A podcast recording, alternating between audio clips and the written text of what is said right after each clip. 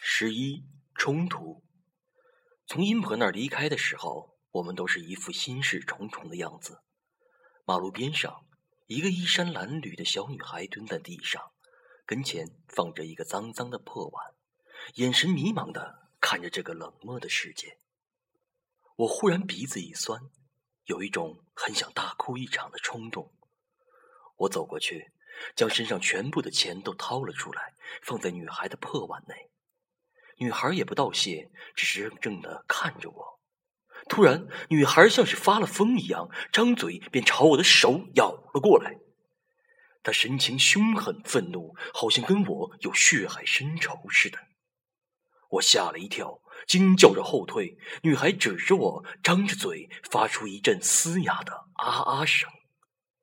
原来她是哑巴。陶丽冷笑道：“疯了。”都疯了！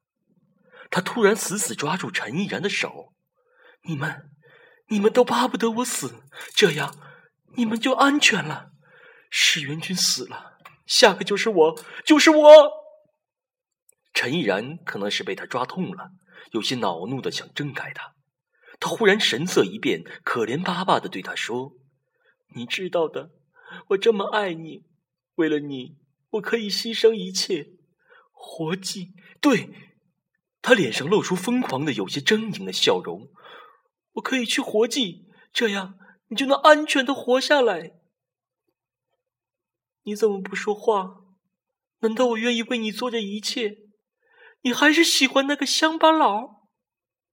陈毅然终于将他的手挣开，愠怒道：“你有病啊！”陶丽哈哈大笑起来，笑得满脸是泪，跌跌撞撞的跑开了。我呆呆的看着眼前这一切，心如刀割。真的，都疯了。回到学校的时候已经是傍晚了，在食堂吃饭时，陈毅然给了我买份好菜。我正准备吃，突然想起了什么，触电似的将手中的消毒筷子甩开，惊恐不安。陈毅然想去买汤匙，我摇摇头，胃口全无。跟鲁思蕊一起回寝室，刚到寝室门口，就听到里面传来一阵沉闷的金属摩擦声。进去一看，只见陶丽神情阴冷的在一块磨刀石上磨着一柄寒光闪闪的匕首。我心里一惊，鲁思蕊也吓了一跳，忙问：“陶丽，你磨刀干什么？”陶丽面带狠色：“杀鬼。”鲁思蕊傻乎乎的问：“这也能杀？”陶丽冷笑了一下：“杀不了鬼，至少能杀得了人。”我径直爬上自己的床，衣服也不脱，钻进被窝，蒙头而卧，心想：陶丽现在是草木皆兵，买匕首估计是用来壮胆的吧。因为感冒，我脑袋昏沉沉的，没一会儿。就迷迷糊糊的睡着了。